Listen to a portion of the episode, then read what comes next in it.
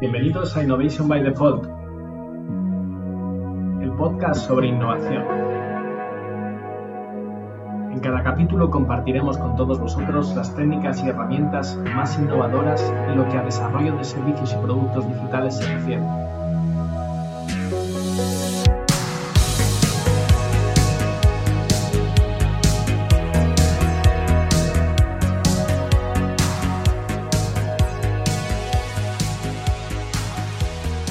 Abróchate el cinturón porque empezamos. Pues nada, buenas tardes, eh, buenos días, buenas noches, depende a qué hora nos escuches. Estamos otra semana más eh, aquí en Innovation by Default, el, podcast sobre, sobre innovación corporativa. Y esta semana está conmigo Javi. ¿Qué tal, Javi? ¿Qué tal, Alex? Encantado, como siempre, de estar, de estar en el podcast. Y, y nada, hoy nos toca un tema que, como siempre, me parece súper, súper interesante. Un capítulo chulo, sí. Hablábamos antes de empezar, ¿no? Que el, hype que, hay ahora eh, sobre el tema de los OKRs, que es lo que vamos a hablar hoy, ¿no? Cómo aplicar los OKRs en un entorno de innovación.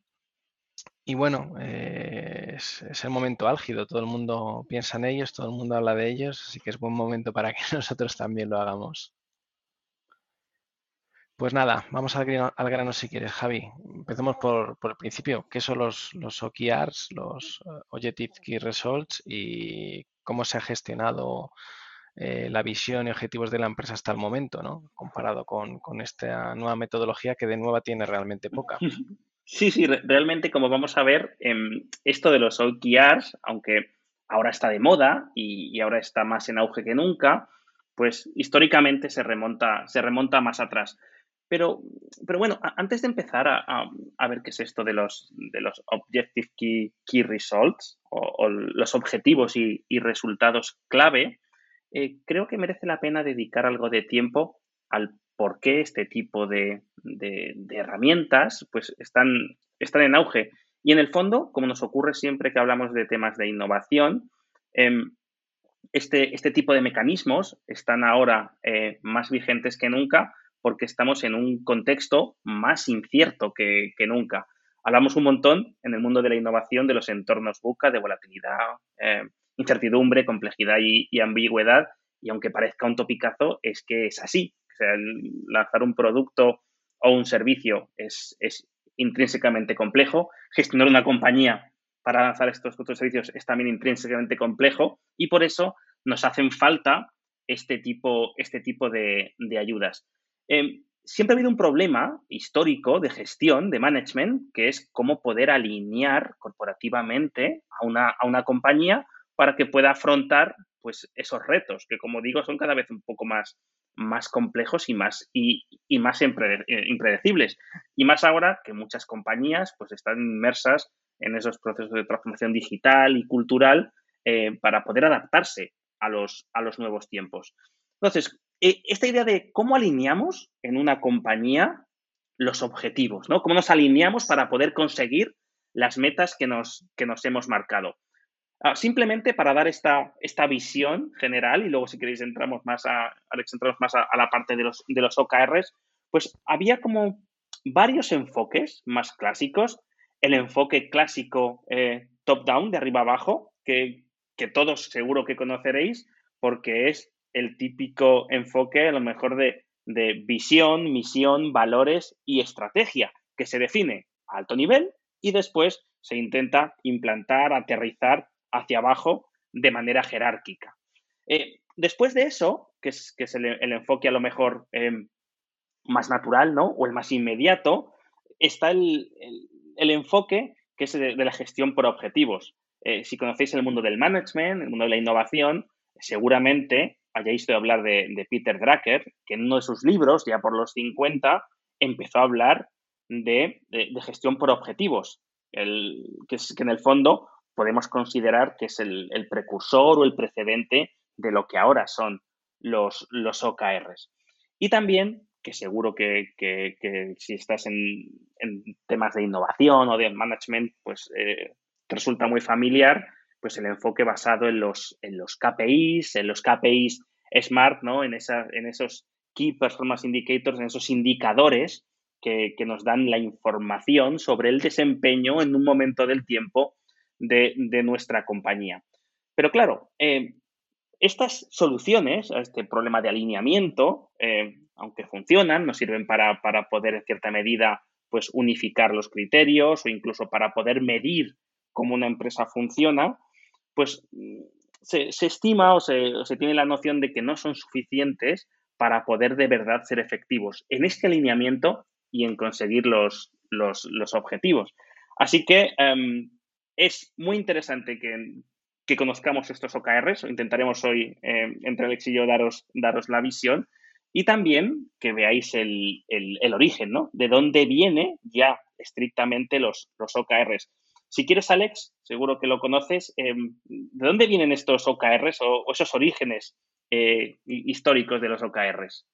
Bueno, pues los OKRs, como bien decías, eh, muy vinculados desde su inicio a, los temas de, innovación y muy vinculados a Silicon Valley, porque al fin y al cabo nacieron de la mano de Intel. Era el, sistema de gestión interna por objetivos que, la propia Intel eh, desarrolló eh, para alinear sus programas internos estratégicos, ¿no? Y fue Andy Groove en los años 70 el que empezó a desarrollar una metodología que inicialmente no se llamaba como tal OKR internamente, pero que con el paso de los años eh, acabó estableciéndose de esta manera internamente en Intel y era el sistema de gestión interno que ellos utilizaban, pero realmente eh, la verdad es que pasó un desierto, digamos, de este sistema de gestión por objetivos en los 80 y 90 hasta que alguien lo rescató, que fue uno de, digamos, de sus discípulos, John Doerr, que habiendo trabajado en su momento en Intel, eh, empezó a aplicar este mismo concepto como consultor eh,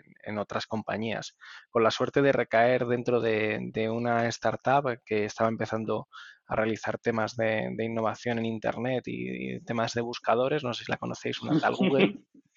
Algo me suena, sí. y, y, aleccionó a un tal Larry Page y Sergey Brin en, cómo empezar a gestionar esa, esa, pequeña compañía que tenían en su momento, que eran unos 30 empleados, ¿no? Entonces, ¿Qué ventajas tuvo para ellos? Pues bueno, les dio una visión mucho más ágil de cómo acometer los proyectos y les permitió gestionar de, otra manera diferente eh, los objetivos que tenían a, nivel de empresa, porque al fin y al cabo el KPI tradicional o estas métricas SMART pues no les permitía tener esa visión grandilocuente que, la propia Google, Google, tenía ya desde el inicio. ¿no? Y bueno, esos conceptos eh, calaron y, se asentaron dentro de, la cultura y el, y el ADN de, la propia Google y yo creo que es eh, en parte eh, gracias a este segundo renacer por lo que los conocemos hoy en día. ¿no?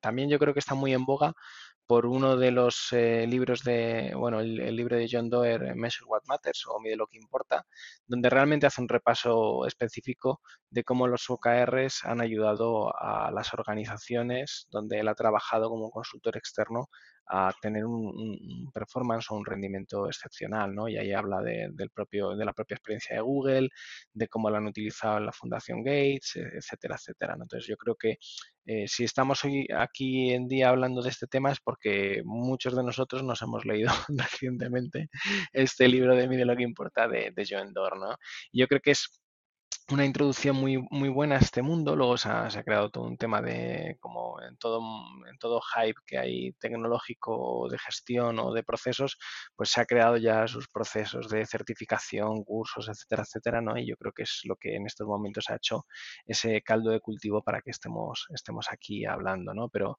eh, yo creo que lo importante es saber para qué sirven y cómo nos ayudan a gestionar esos OKR. Javi, no sé si nos puedes dar un poco más de luz. Sí. Y, y estoy de acuerdo, Alex, en lo que decía de, que, hablemos esto, de, esto hoy está muy vinculado ¿no?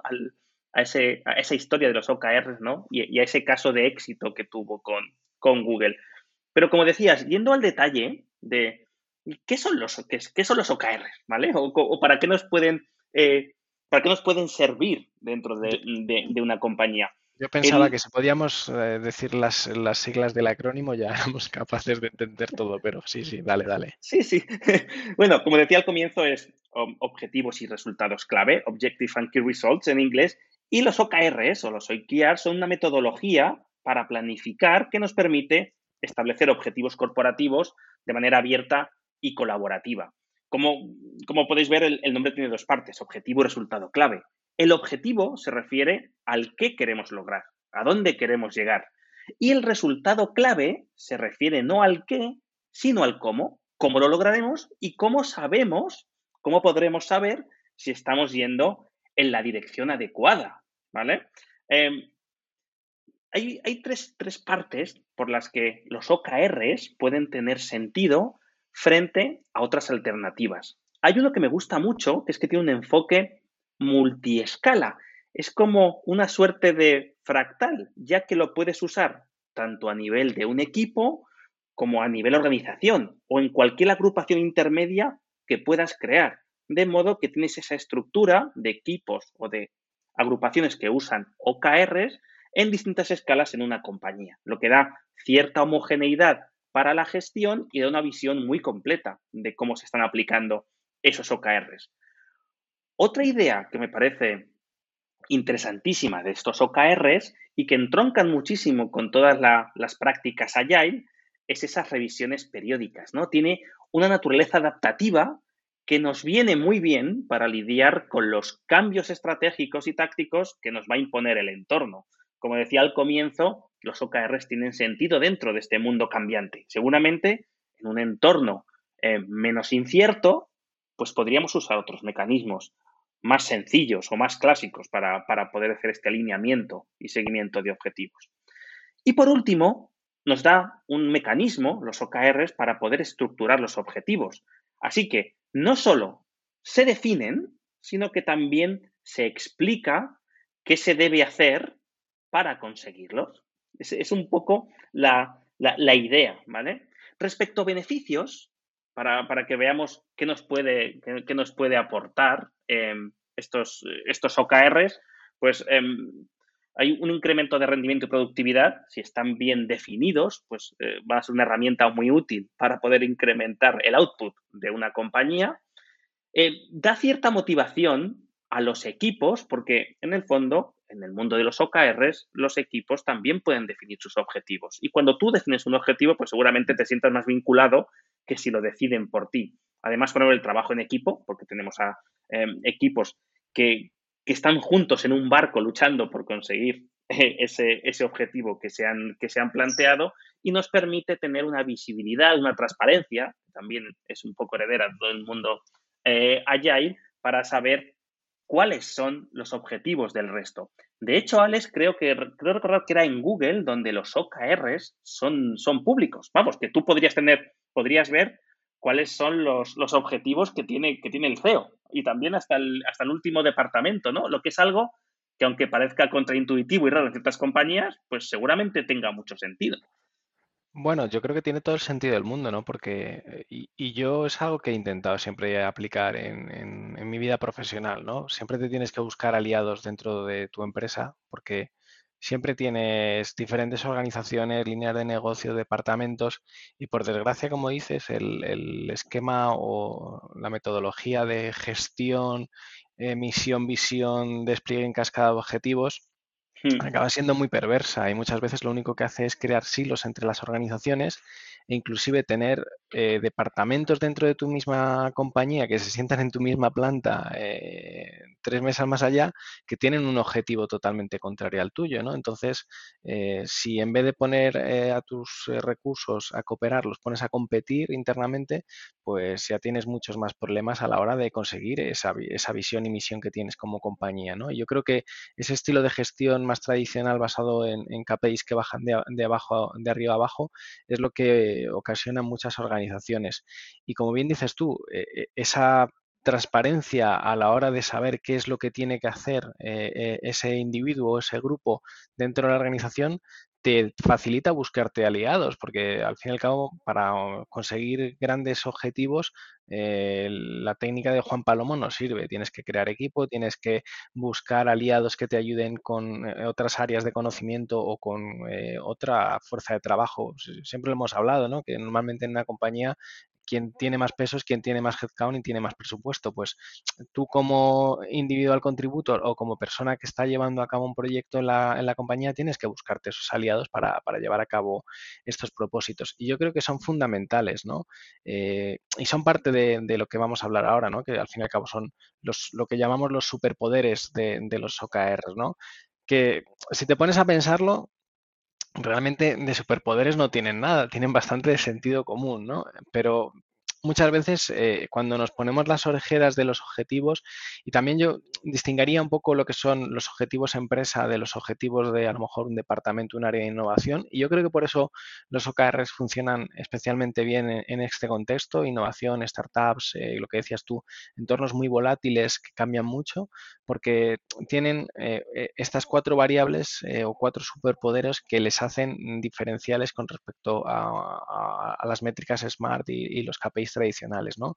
Uno yo creo que es el que comentabas tú, el foco y el compromiso. Es decir, los objetivos son públicos, todo el mundo los conoce eh, y para conseguir tus objetivos realmente eh, eh, gestionas tus fuerzas dentro de la, del trabajo que tienes que desarrollar y te buscas los aliados para hacer esa fuerza mucho más grande, ¿no? Al estilo del tai chi, que aprovechar la, o sea, del tai chi, del, chi, del lo, diré, eh, siempre se me pasa este, hay un arte marcial que básicamente el, el, aikido, no, en el aikido, utilizar la fuerza del contrario para generarle más, más daño, ¿no? Pues esto al fin y al cabo es lo mismo, ¿no? Buscas la fuerza de otros para buscar sinergias dentro de tu organización y tú conseguir tus objetivos sin, eh, sin destrozar o sin afectar a los objetivos de, de, los otros, ¿no? Buscando el punto medio para conseguir los objetivos de, de todos tus afines.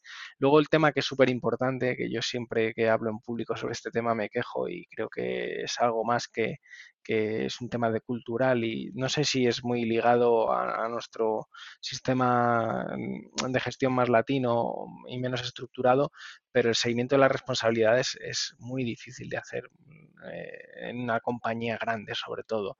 Eh, vamos cayendo en la rutina del día a día, las cosas que tienes que hacer, la burocracia interna y sentarte con tu jefe una vez a la semana o una vez cada 15 días para revisar esos objetivos que tienes anuales, yo la verdad es que es algo de lo que, de lo que me he quejado mucho en toda mi vida profesional. Gracias a Dios últimamente es algo que he conseguido mejorar, pero con todo y con eso yo creo que es una parte súper importante, ¿no? Si tu jefe no sabe lo que te estás dedicando, él no se lo puede transmitir al suyo, no se lo puede transmitir al de más arriba y esto es al contrario, ¿no? Ese, ese botón up. Si no tienes control de lo que estás haciendo los de abajo hacia arriba, pues a lo mejor te encuentras una fábrica que está sacando coches a medio hacer porque hay algunos que los están dejando de, de, de, de poner sus piezas en la cadena de producción. Pues esto es exactamente lo mismo, ¿no? Entonces, esto nos lleva a la segunda parte, que es la, la parte, o sea, la tercera de, parte de los superpoderes, que es el, el, la coordinación y el, el, trabajo en equipo, que es algo que parece muy importante, pero que sin ello los dos puntos anteriores no tendría ningún sentido. Una buena definición y unos objetivos bien marcados, pues te ayudan a que esa transparencia y ese compromiso del resto de la organización, pues esté eh, cuanto más eh, unido posible. Otra de las ventajas que tienen los OKRs en esta parte de coordinación y trabajo en equipo que no se pone aquí explícitamente, eh, que iría más vinculada a la parte de foco y compromiso, es el tema de las revisiones de, de, de estos OKRs. Es decir, los OKRs, su revisión por defecto o su vida, su ciclo de vida es un ciclo de vida trimestral, por eso comentábamos que probablemente eh, eh, se adapte mucho mejor a los ciclos de innovación o a, en un entorno startup, porque lo que buscas es iterar y cambiar rápido el foco eh, para hacer algo grande, que es el, cuarto de los puntos, que es exigirte lo o el, cuarto de los superpoderes, exigirte lo imposible, ¿no? Y esto sí que es cierto, ¿no? Porque a, todos nos ha pasado a título particular que cuando te pones una, meta poco eh, poco agresiva o, poco ilusionante, pues la acabas cumpliendo como te descuides al final por los pelos en el último día, porque como lo llevabas tan de la mano, pues te acabas despistando, acabas poniendo el foco en otras cosas y yo creo que una de las eh, principales eh, ventajas o principales eh, eh, poderes que, o, la forma de empoderarte de los OKRs es precisamente eso, ¿no? Un objetivo ambicioso y aunque aquí no está re reflejado, que sí lo recoge en todo momento John Doerr en, en, el, en el libro y habla de Google, es que una de las cuestiones más importantes, y yo creo que es una de las eh, partes que más falla en la gestión tradicional, es, eh, digamos, eh, desligar lo que son eh, la gestión por objetivos de los incentivos económicos que das en, un salario variable a un empleado. Cuando, desde mi punto de vista, cuando mezclas las dos variables de lo que te voy a pagar con lo que tienes que hacer, eh, el, sistema acaba estando, digamos, alterado, porque todos somos humanos y todos nos gusta hackear el sistema y buscamos las fórmulas y los atajos para llegar a ese objetivo de incentivo lo antes posible, sea real o no, o inclusive tenga valor o no tenga valor para la empresa. A mí me han dicho que tengo que, remar empujando la fábrica hacia el, hacia el acantilado, pues yo acabo remando y si me caigo por el acantilado a mí me da igual, que es lo que me ha pedido el jefe, ¿no? Y yo creo que eso es importante, ¿no? Desligar de cómo vas a pagar a tus empleados de los objetivos que les estás pidiendo. Porque si a mí me pides eh, llegar hasta la luna, pues me buscaré las, las, las eh, tendré que, buscarme las mañas para hacerlo. Pero si sé que si no llego a la luna no voy a cobrar, pues nunca intentaré llegar a la luna, porque sé que es algo imposible a priori para mí. Entonces, yo creo que esas dos cuestiones, desligar un poco el incentivo económico del objetivo eh, un poco ilusionante o casi imposible, es la fórmula mágica para llegar a conseguirlo, ¿no? Y yo creo que es una de las cosas que dentro de Google pues tuvo cierto éxito, ¿no? Desligar ambas, ambas digamos, aspectos o vertientes eh, empresariales. Ya los hemos adelantado un poco, Javi, pero ¿cuáles tú crees que son las principales diferencias entonces en, este sistema de gestión más tradicional, KPIs versus OKRs? Sí, yo creo que hay gente que a veces los asimila o que los usa de manera intercambiable, pero creo que hay, que hay matices importantes que nos pueden ayudar a decantarnos eh, por, una, por una metodología, por una técnica o por otra. Los OKR al final son una herramienta que está orientada al crecimiento y el alineamiento, mientras que los KPIs están más, más, más enfocados a la medición del, desempeño. Hay, una, hay un símil que, a veces, que a veces usamos y que, y que es muy ilustrativo, que el OKR, los OKR serían como en un coche como el GPS, ¿no? que nos está indicando a dónde queremos llegar, ese objetivo final, ese destino del viaje. Mientras que los KPIs serían, por así decirlo, el cuadro de mando del coche, la velocidad, el combustible, la temperatura y, demás. Como vemos, em, el KPI son em, objetivos que sean factibles frente a los agresivos y ambiciosos de OKRs, como, como antes comentabas tú, Alex, ¿no? de, de apuntar a la luna.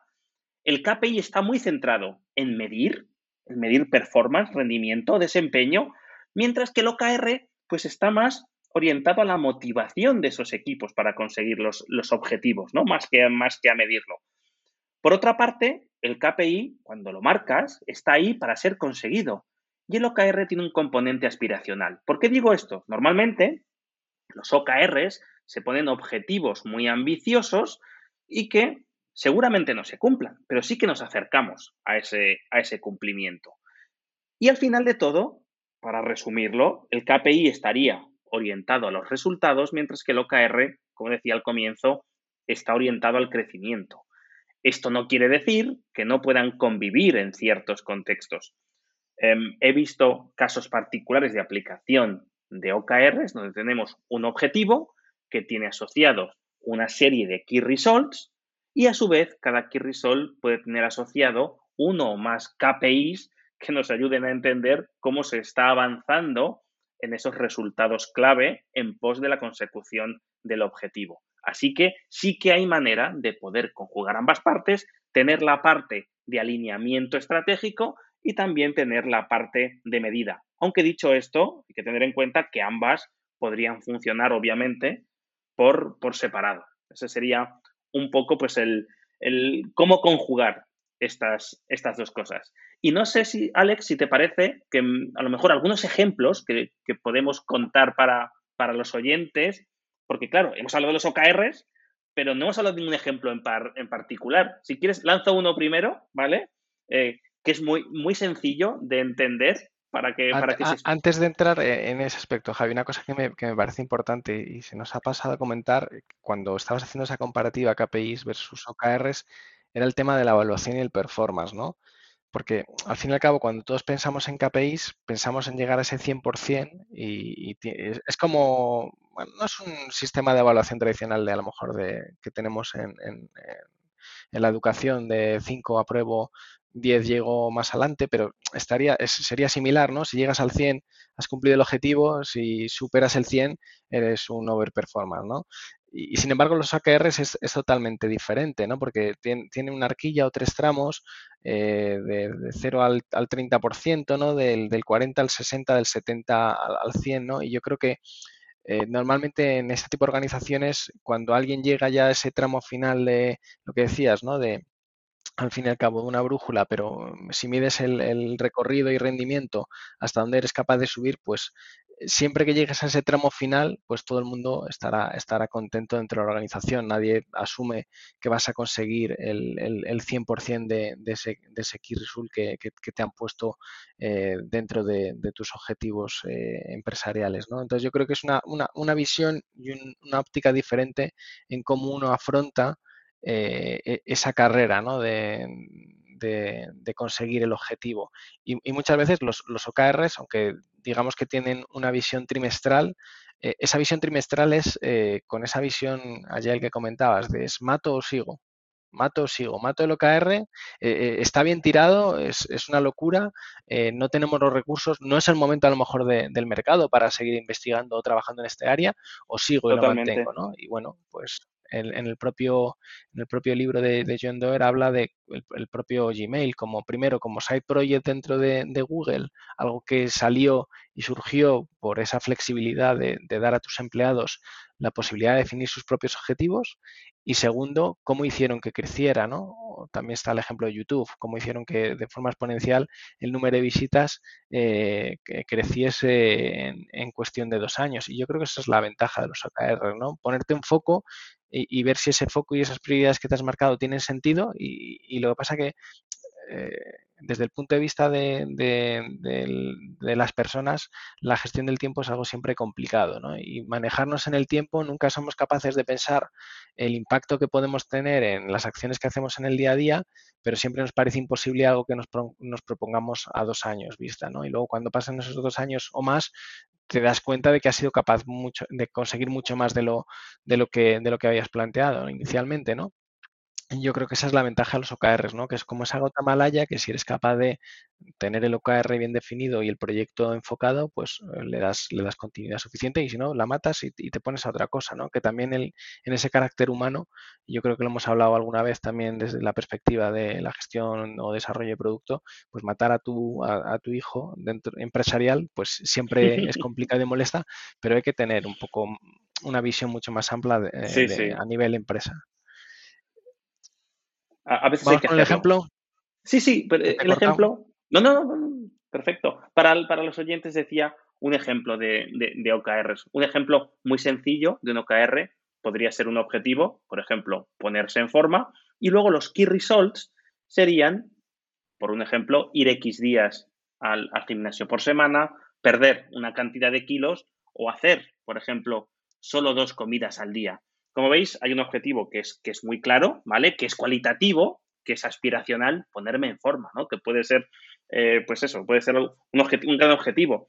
Y además son cosas que queremos conseguir y que no contiene una, una componente cuantitativa, ¿vale? Es puramente cualitativo, como decía al comienzo.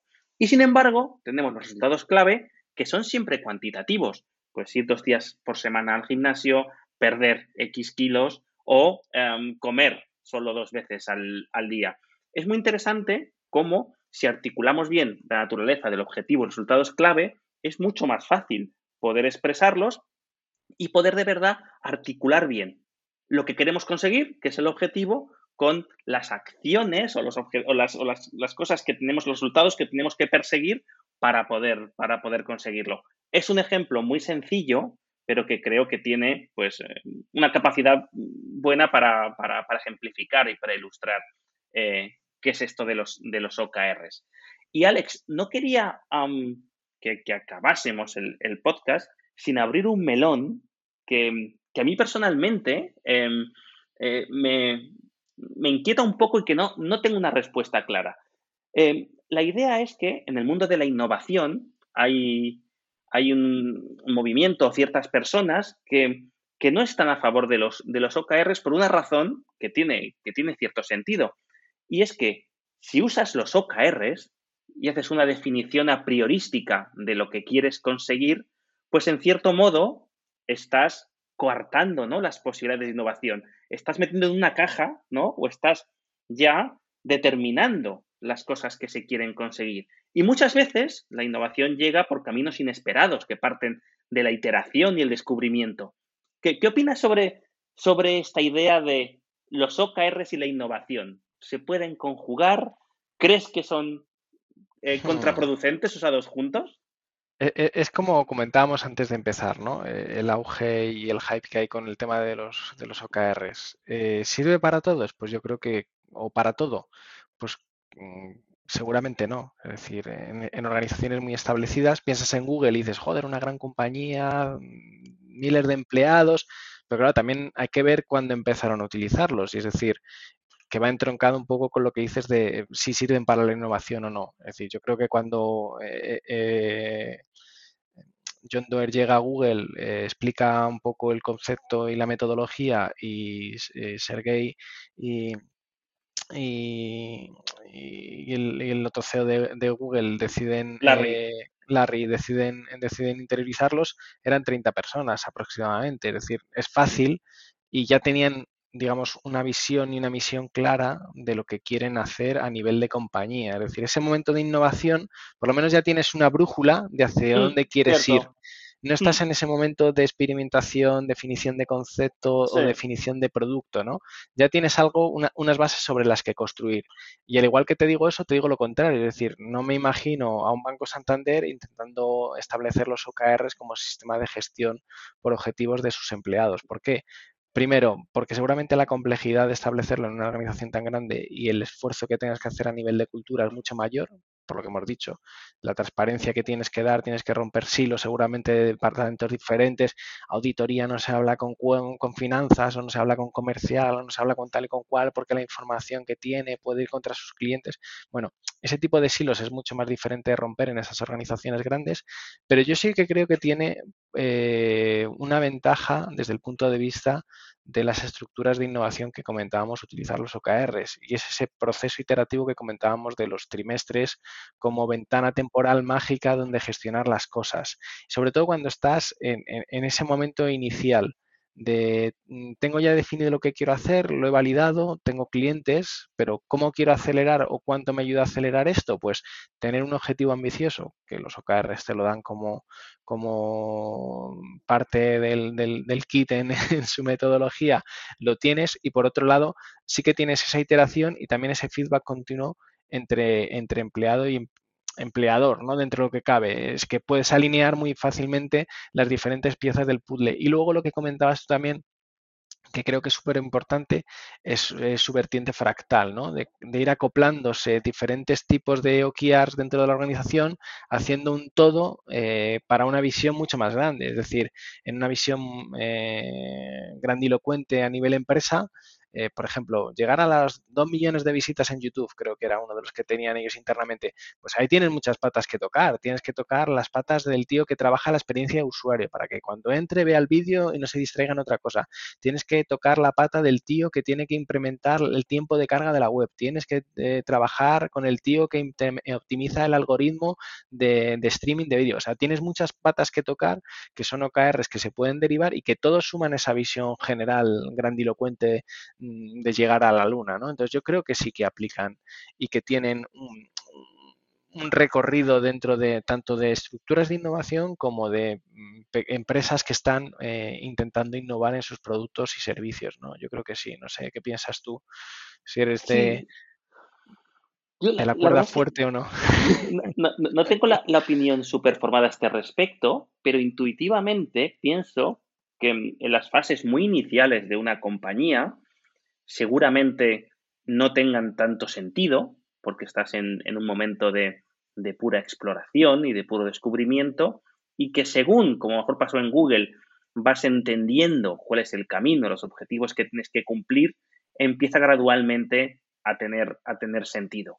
Y que si eres capaz como ellos de implantarlo desde que eres pequeño, es mucho más fácil hacer esa expansión que hacerlo, como antes comentabas en tu ejemplo, de, hacerlo desde cero en una compañía grande, bien establecida y con una operativa muy determinada.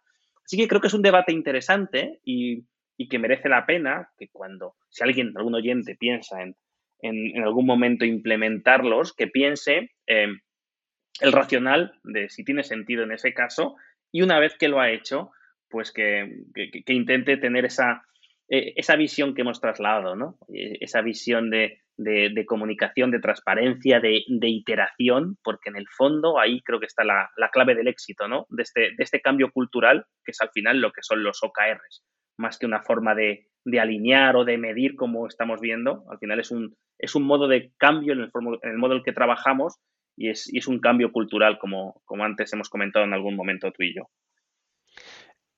Como comentabas también desde el punto de vista de la innovación, pues tener personas que están pensando fuera de la caja y que puedan dedicar tiempo a lo mejor también como un, OKR personal, porque si tú defines tus OKRs y quieres definirte un OKR personal y la organización te lo compra, como fue el caso de Gmail, pues tú puedes tener un, servicio que están utilizando cientos, millones de personas, si pones a, y, volvemos otra vez al tema del compromiso y un poco eh, la conducta humana, ¿no? Que si tú te estableces el objetivo y te comprometes frente al resto, pues vas a empujar mucho más que si viene tu jefe y te dice tienes que hacer esto y hay que conseguirlo en tal fecha. El compromiso de la persona para llevar la tarea adelante es totalmente diferencial y luego si encima lo que comentábamos, eres capaz de desligar eh, la vertiente económica o el incentivo económico de esa persona del objetivo que tiene a nivel, eh, a nivel personal con la compañía, pues yo creo que todo va mucho mejor, porque a todos nos gusta trabajar en aquello que podemos conseguir. A nadie nos gusta trabajar en cosas que son totalmente eh, inasumibles. Entonces yo creo que eso es, una, una parte importante y sobre todo que lo hemos hablado en algún otro capítulo, el tema de los incentivos para la innovación, que la persona que esté involucrada tenga incentivos reales, no tenga un incentivo de saber que va a haber una paga eh, de, beneficios cuando, cuando se cierre el año fiscal. Yo creo que son enfoques totalmente, totalmente diferentes y que sí que aplican en, entornos eh, donde la innovación es, parte importante.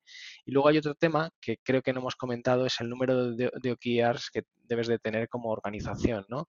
Y yo creo que recordar que yo en Doer hablaba en el, en el libro que la recomendación siempre es tener eh, entre 2 y 5. Entonces, eh, estar en una horquilla de, de, ese número de objetivos que tienes en el trimestre te ayuda a poner foco en aquellos que realmente son importantes, porque en el momento en el que descubres que uno de ellos eh, a lo mejor no tiene tanta importancia como habías planteado o como habías hablado con tu jefe en, en las revisiones pues trimestrales o semanales, pues vas a poner más carne en el asador donde puedes conseguirlo. ¿no? Yo creo que eso también es, importante desde el punto de vista de la innovación y estas empresas eh, donde quieren innovar en productos y servicios o quieren crecer como, como startup. ¿no? El foco siempre es importante. ¿no?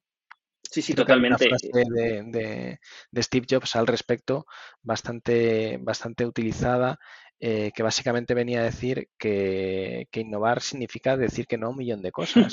sí, sí, yo totalmente cierto. Saber, las personas que son exitosas suelen ser exitosas porque saben hacer algo muy bien, no porque sepan hacer 20 cosas o 100.000 cosas reguleras, porque saben hacer algo realmente bien. Yo creo que es otro de los trucos, otro de las claves de, los OKRs. Sí, eh, respecto a esto de cuántos objetivos y resultados clave se deberían tener, eh, has dado la clave. No puedes tener todos los objetivos que te gustaría en un mismo periodo, un trimestre o lo que sea, porque no tendría sentido. El que mucho abarca, poco aprieta. Eh, se recomienda, de manera general, no tener más de tres objetivos por periodo e igualmente no tener más de cinco ah, resultados clave por objetivo. Cuando se recomienda normalmente es pues, tener tres. Tienes, por ejemplo, tres objetivos y cada objetivo que tenga tres, tres key results. Y la idea de fondo es esa, es el foco. Si quieres hacer todo, pues seguramente acabes no consiguiendo, no consiguiendo nada. Así que simplemente, pues ese indicador mental, ¿no? Por si alguien decide arrancar con los OKR, que sepa que es importante mantener ese, esa concreción y ese foco en las cosas que se consideren realmente importantes para ese periodo de tiempo, un trimestre, por ejemplo. Fantástico. Pues yo creo que con esto podemos terminar. Vamos al grano. Hemos sido simples y teníamos un objetivo grandilocuente que era hablar de algo que era hype en estos momentos. Así que no sé si tienes algo más que añadir, Javi. Yo creo que con esto hemos recogido... Yo creo que eh, hemos cumplido nuestro objetivo con los, con los key results, que durase menos de, 40 minutos, que tratásemos los cuatro superpoderes y que viésemos pues las, las cinco o seis principales ideas de de los OKRs. Así que personalmente me doy por satisfecho. Pues nada, aquí lo dejamos y la semana que viene volvemos con, otro capítulo más en, en Innovation by Default. Muchas gracias, Javi. Hasta luego. Buena semana. Chao, chao. Pues nada, muchas gracias por acompañarnos una semana más en este nuevo capítulo de Innovation by Default. Si te ha gustado, ya sabes, compártelo con tus amigos en tus redes sociales y regálanos 5 estrellas en la plataforma de podcast preferida que utilices. Recuerda que puedes escucharnos en Apple, Spotify, Google Podcasts, Ivos y muchos más. Así que hasta aquí hemos llegado. Muchas gracias y hasta el próximo capítulo.